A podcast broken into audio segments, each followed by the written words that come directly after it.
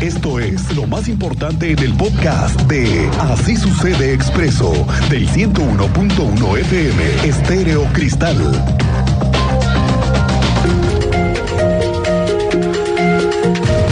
En las últimas 24 horas he estado observando muy de cerca la obra de 5 de febrero, la obra más importante que tiene el gobierno, que está hoy por arriba del 40% de avance. Al menos eso es lo que reportan las cifras oficiales, 40%. En eso va la obra. ¿eh? Recientemente, apenas hace unos días, finalmente fue entregado formalmente a las autoridades eh, el cárcamo que se construyó, este grandote, este enorme cárcamo, para que la operación ahora sí dependa formalmente de las autoridades que lo van a operar en caso de que llueva como se espera que venga, las lluvias. Y ya se sabe que solamente un error humano podría no echar a andar el cárcamo. Porque sí, aunque usted no lo crea, esa maquinaria necesita ser encendida por la mano del hombre. Bueno, la obra en general aún no tiene ningún puente conectado, no lo hay. Las traves una a una van colocándose conforme a un calendario que tiene la empresa responsable, que es ICA, la que por cierto no tiene 24 horas personal trabajando en la obra. Ni siquiera existe la infraestructura de iluminación para poder echar a andar equipos como los que se ven de día. Nada de eso, ¿eh? No hay un trabajo permanente y puede constatarlo, le digo porque estuve en la obra desde el amanecer, cuando abundan personas recolectando el desperdicio que hay de la obra, incluyendo basura, plástico, papel, cartón, aluminio o cobre. Uy, eso sí que es lo que es más cotizado entre los que viven en de noche en las inmediaciones de la obra. Déjeme contarle que esa es otra historia que se vive en las entrañas de la obra. Resulta que durante la madrugada, los que viven de noche saben que después de las 2 o 3 de la mañana, las patrullas dejan de pasar. Los empleados de la obra ya no están y no hay vigilancia. Entonces es el momento de ir por lo que se quedó sobrando, por lo que se cayó de los camiones, porque eso en las chatarreras vale. Uno de ellos, de los que trabaja de noche, allí me contó, entre otras cosas, que son los mismos trabajadores de la obra los que llegan a ser los ganones del desperdicio de la obra. Ah, he visto que se roban, que se llevan, ok, deja corregir las palabras, que se llevan trabajadores porque van con sus chalecos, como están trabajando arriba, pinturas, este, amarillas. Se llevan mucho material manguero. Sabemos de algunas cuestiones que nos ha dicho la empresa. Hoy, por cierto, que el secretario de Obras Públicas se refirió a estos robos que son hormiga, al parecer, pero que al final tienen una responsabilidad, que es la que tiene la empresa ICA. ¿Qué dijo el secretario? Andrea Martínez, ¿cómo te va? Buenas tardes.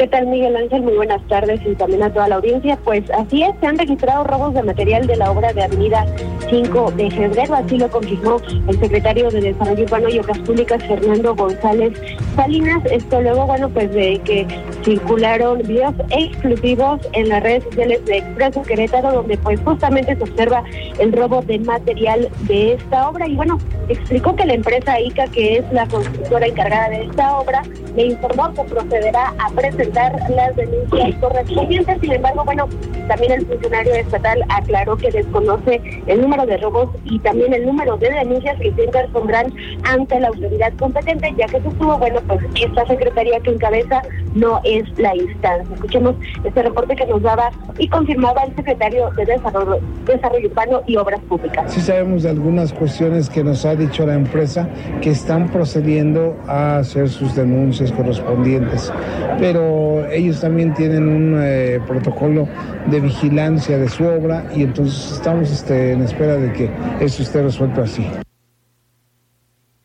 También eh, González Salinas añadió eh, que de acuerdo con información de la empresa ICA, pues los robos de material se han registrado en algunas partes de esta realidad, pero no en los 5.7 kilómetros donde se realiza la obra de paseo 5 de febrero. Finalmente, bueno, pues enfatizó que ya solicitaron a la empresa ICA reforzar la seguridad de las obras y todo lo que sea necesario para evitar que sean víctimas de ese tipo de situaciones. Esta fue la información, Miguel Ángel. Bien, gracias Andrea Martínez. Estamos pendientes de esta situación porque la obra de 5 de febrero está siendo también para muchas familias una oportunidad de negocio.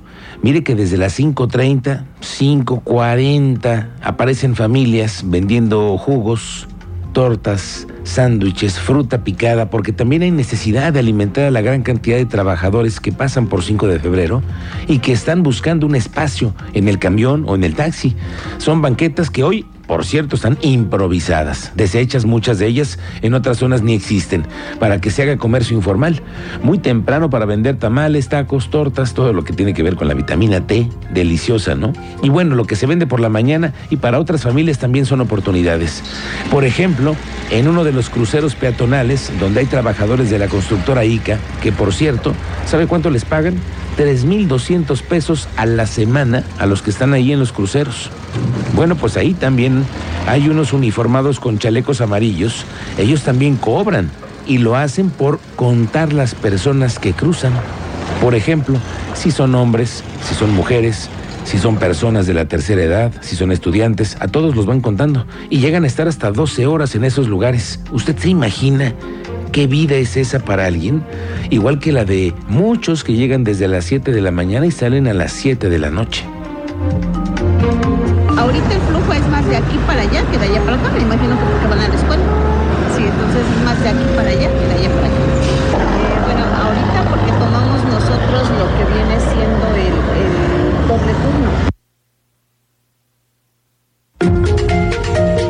Y otra es esa, que en la obra se percibe que para todos el principal enemigo son los automovilistas. Me cuentan los que están apoyando en el tránsito de peatones, que son los camiones, los del transporte público, pero sobre todo los automovilistas, los que no respetan a nadie.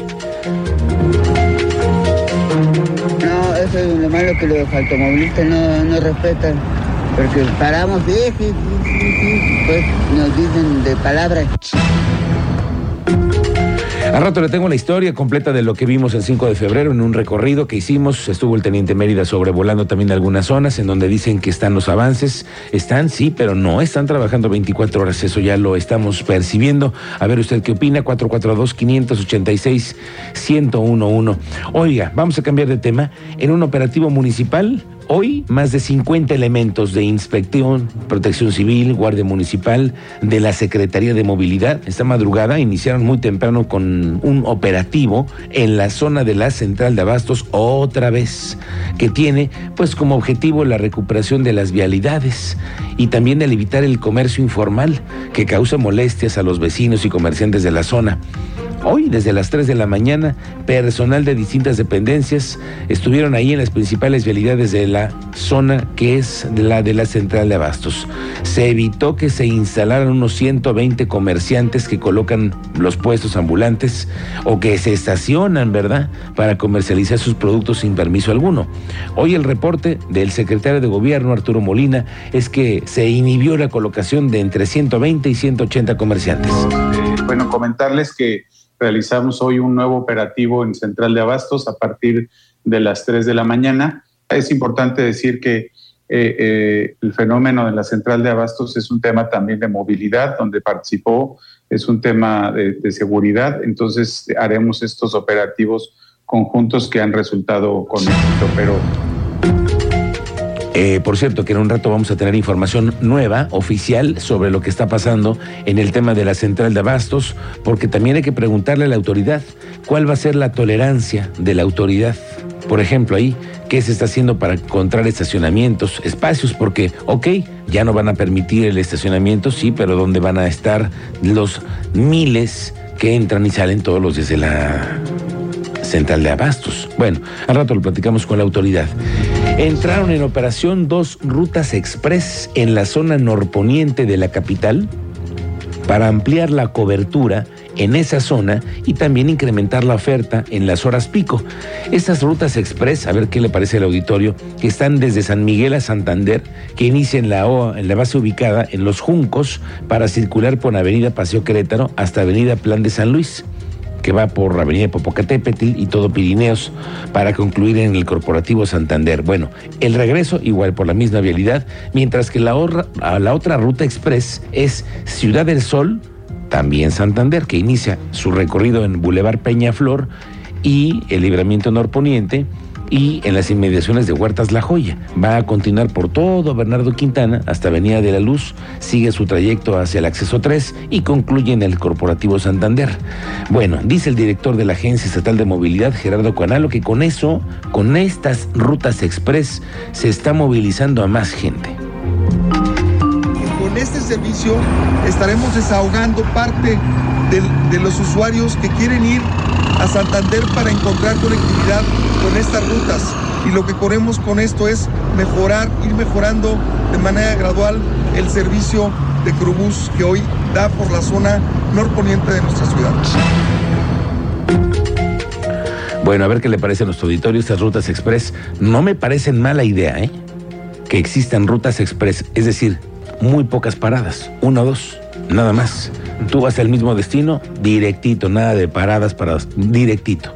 Entonces, rutas express pueden ser una alternativa que funcionen también en horas pico, ¿no? No todo el día, tal vez. Bueno, a ver qué dice nuestro auditorio.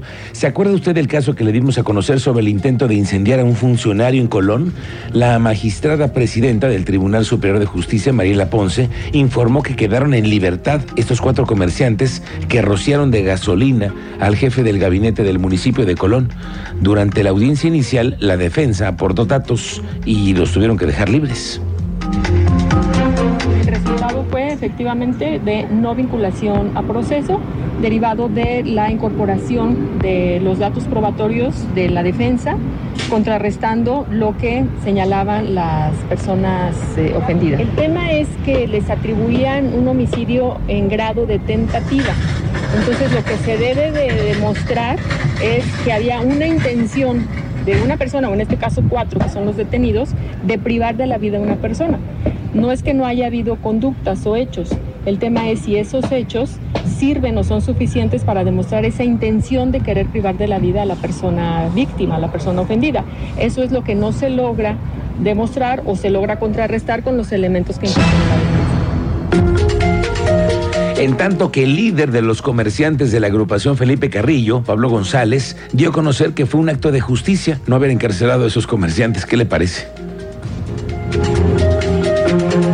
Acto de justicia es un acto donde prevalece los derechos humanos, eh, una situación de, que nuestros compañeros, este, eh, lo más elemental, eh, que tengan el acceso a lo justo, ¿no? ¿Cómo le ve este asunto en la policía municipal, que en los cipreses una mujer embarazada tuvo que ser atendida en la calle. Tú sabes los detalles, Teniente Mérida. Muy buenas tardes. Muy buenas tardes, Miguel Ángel, para platicarte de la acción que tuvo la policía municipal para apoyar a una mujer que se encontraba en labores de, parto. los elementos tuvieron que actuar, fue registrado a través del C4 detectaron que una mujer aparentemente se encontraba en labor de parto sobre la vía pública, esto en inmediaciones de la colonia Cipreses. Tras realizar el reporte a los servicios de emergencia, una ambulancia llegó al sitio de manera simultánea. El reporte ciudadano que realizó la persona que acompañaba a esta mujer informó de esta situación y por lógico solicitó la ayuda. Llegó el cuerpo policial, los servicios de emergencia y brindaron el apoyo a esta mujer y a su recién nacida, quienes fueron valoradas y trasladadas a un nosocomio para continuar su atención. Con éxito la intervención por parte de la Policía Municipal y más adelante les damos detalles de un robo a la nómina en Landa de Matamoros. Correcto, teniente, gracias. Estamos pendientes de esto. El presidente Andrés Manuel López Obrador reconoció que su gobierno es ya el sexenio más violento de la historia reciente de México, pero acusó que esto es debido a la mala herencia que le dejaron los gobiernos anteriores. En su conferencia de prensa en la mañana, en las eh, instalaciones de la primera región naval en la ciudad Madero, Tamaulipas, el presidente acusó a sus antecesores de haber creado estos grupos criminales. Acusó que había un narcoestado, pero aseguró que el delito de homicidio está bajando. Ahora nos dicen, qué barbaridad, el gobierno de eh, ahora es el gobierno que tiene más homicidios, sí, pero ¿por qué no pones la lámina de homicidios, para que vean cómo nos dejaron del país, porque esta es una mala herencia en seguridad, pero así nos dejaron salud y así nos dejaron educación y así nos dejaron todo. El país estaba en bancarrota, el país estaba inmerso en una decadencia. Ahora todos nuestros adversarios de la derecha dicen, ¿cuántos homicidios? Claro, si sumamos esto, da más que esto y nos ha costado porque ¿quiénes crearon las bandas, los cárteles que funcionan en todo el país? Pues estos, era un narcoestado, nos ha costado mucho esto y esperamos que siga bajando.